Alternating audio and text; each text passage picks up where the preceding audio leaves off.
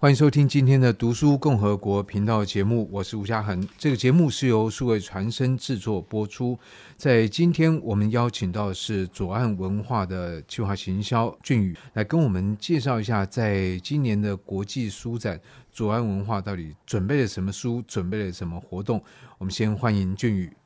Hello，大家好，我是左岸文化的企划行销蔡俊宇，大家龙年大发财。好，赶快大家发财就 到国际书展去买书啊！呃，尤其今年的这个左岸文化出了不少书啊，在特别就是在二月新出版。没错，我们这一次重磅的要出集的是牛津非常短讲系列第二弹。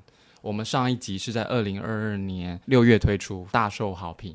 这一次也是我们卯足了全力，所以中间隔了一年半，一年半的时间。嗯，然后第一集有六本书，就那些主义们，什么自由主义啊、共产主义啊等等主义。没错。那第二弹也是主义吗？第二次我们就从这些看起来很高远的主义啊，回到我们自己身上。这一次的主题叫做“二十一世纪的人生难题”。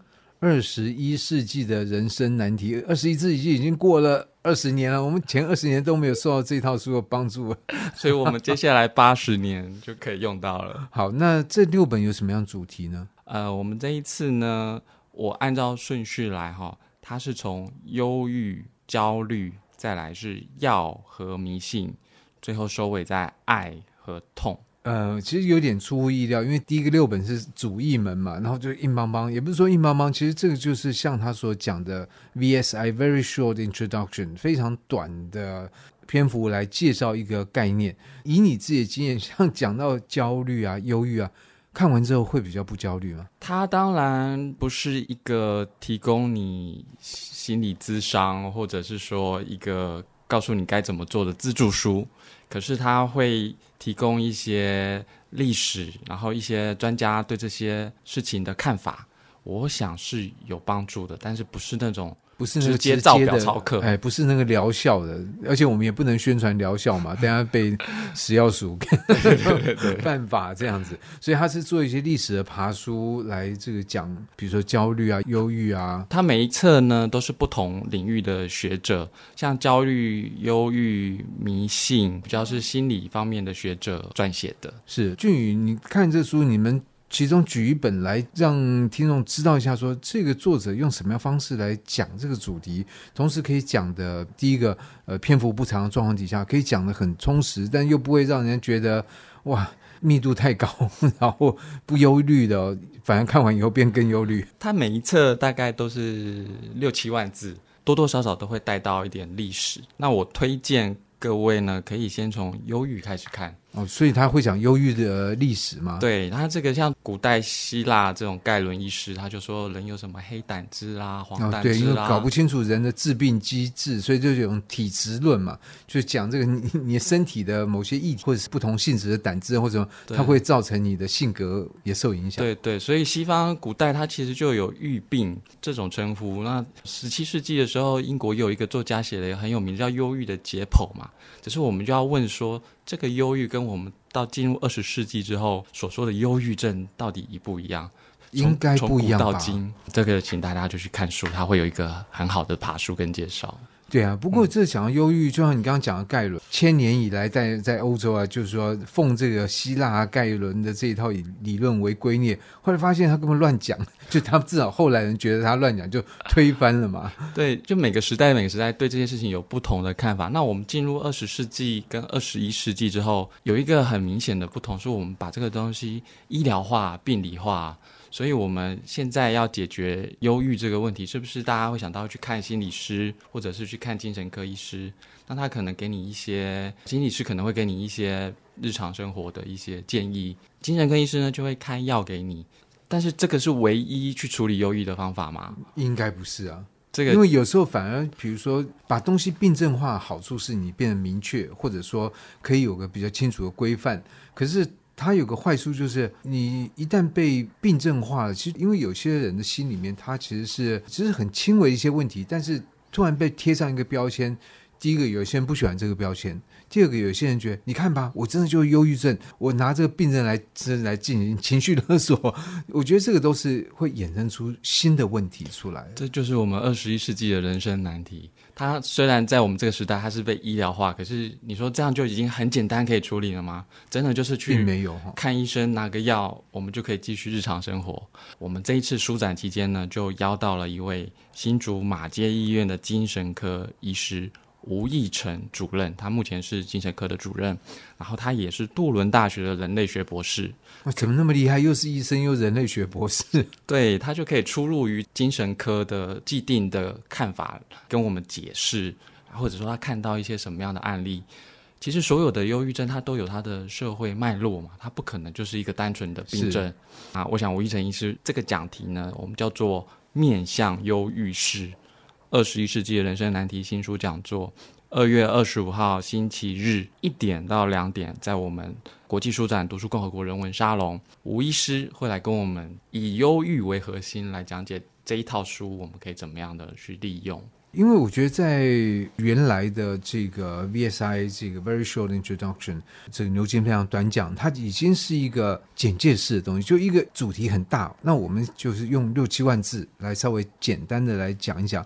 那现在这吴医师做的是在对这个简单的简介再做一些导读或者导引，但这就是对于读者来讲可能会有一个。好处就是更清楚，等下这本书到底是不是我需要的？当然，我除了可以在书展会场看到这个新书，真的是热腾腾的新书在会场贩售之外，然后如果参加这个活动，也可以听到吴医师怎么样来介绍这个书。所以在书展期间，针对这一套六本的 VSI 有几场活动吗？我们在书展期间呢，主要呢是这一场活动，可是我们有搭配哦。如果各位到了读书共和国的现场。我们可以用一个非常优惠的价格购买读书共和国的阅读护照，那搭配呢牛津非常短讲系列一或者是系列二，这有两个不同的方案。那另外呢，我们还会赠送八本相关的主题书籍，你可以从这八本里面选一本来当做你的这个延伸阅读。这八本书呢，分别是《便宜没好药》、《我的悲伤不是病》、《理想的告别》、《科伦医生吐真言》。无所不在的咖啡因，感谢您为国效力。第四次国家革命和强势领导的迷思，这八本书都已经是绝版书了。不妨趁这个机会，我们来购买第一套或者是第二套的牛津非常短讲，再搭配一本你有兴趣的左岸的相关延伸的绝版书，一定会收获很丰富。所以这等于是根据这个 VSI 这新的六本书，再设计出来的一个推书的专案，这样的。其实这。八本书里面哈，有五本是针对 VSI 二的，另外三本呢是针对 VSI 一的，就是都挑过主题上面是有相关性的这样子。对，跟政治或者是心理有关。所以吴亦成意思这一个活动是在二月二十五号星期日一点到两点。那所以除了这场活动之外，还有我们在国际书展总共有办了四场活动。那我刚刚介绍的第一场牛津非常短讲系列二的主题活动。还有另外三场活动呢，我按照顺序讲哈，在礼拜四二月二十二号下午一点到两点会进行《敲钟者言》的新书发布会，这个是由这本回忆录的撰主朱耀明牧师，还有相知相交四十余年的好朋友政大社会系客座教授陈建明老师，他们会一起来谈谈朱耀明他一生为香港的民生和民主。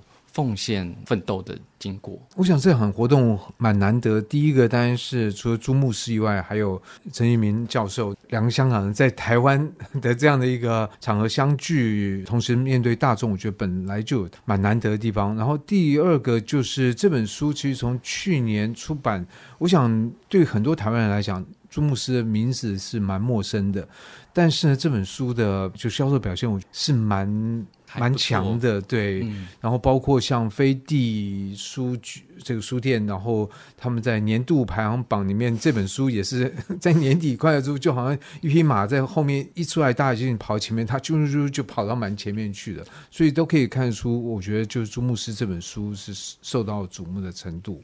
这跟一个我们的政治历史的背景有关系，就是现在台湾其实有一个相当大的香港社群，有几十万人，在他们这些香港人的心目中，朱牧师呢是一个非常值得让人敬重的，在我们台湾的话叫做人格者。在台湾本地的人呢，其实对朱牧师还是多多少少有一点点陌生。二零一四年的时候，战中三子，我们对朱牧师的认识可能是这样，从这里开始。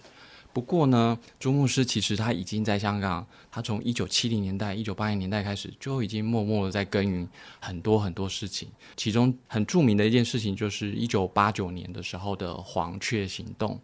那个时候他援助呃中国大陆的民运人士从流亡到海外去，他在透过香港这个这个管道这样营救了一些人。没错，但是要跟各位呃读者拿到书的时候会发现。这一部分的内容，居然都是一格一格的方格，没有写下实际的文字来描述。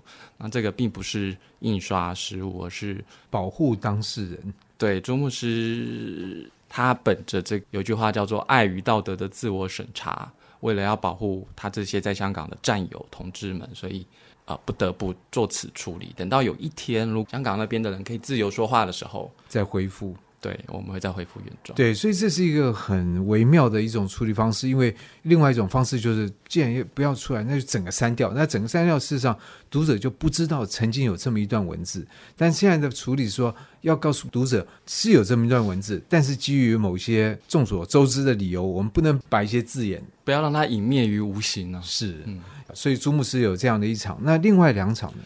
嗯、呃，另外一场呢？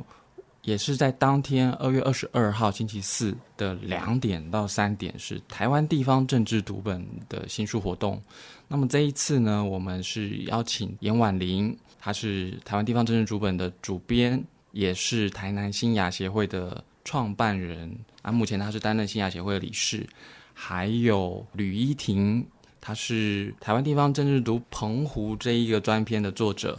他也是澎湖海鲜皇族这个共同的创办人，就是一他们是澎湖外出到台湾来的子弟，那他们现在就是帮家乡做一些事情，像澎湖海鲜皇族就是在推广澎湖的海产还有文化。哎，这样还有一场活动吗？这是第三场，那我介绍第四场。第四场呢是二月二十四号星期六十一点五十到十二点四十五。一样也是在读书共和国的摊位，是文化的困境这一本非常有意思的，可以说是对民族志还有艺术展览的一个非常精妙的剖析。那我们请到的是两个老师，台大人类学博物馆馆长、人类系的教授林开士老师，另外一个呢是清大人类系的方怡杰老师。那我们的主题叫做。民族志 VS 超现实主义。我想近年左岸的一个特色，我想有些读者应该都知道，就是在人类学的一些相关书籍的出版。那当然，我们人类学可能对很多人来讲，觉得人类学就是挖死人骨头嘛。但其实它触及的面向非常广，而且近年据说在国外也是显学，就是人类学所。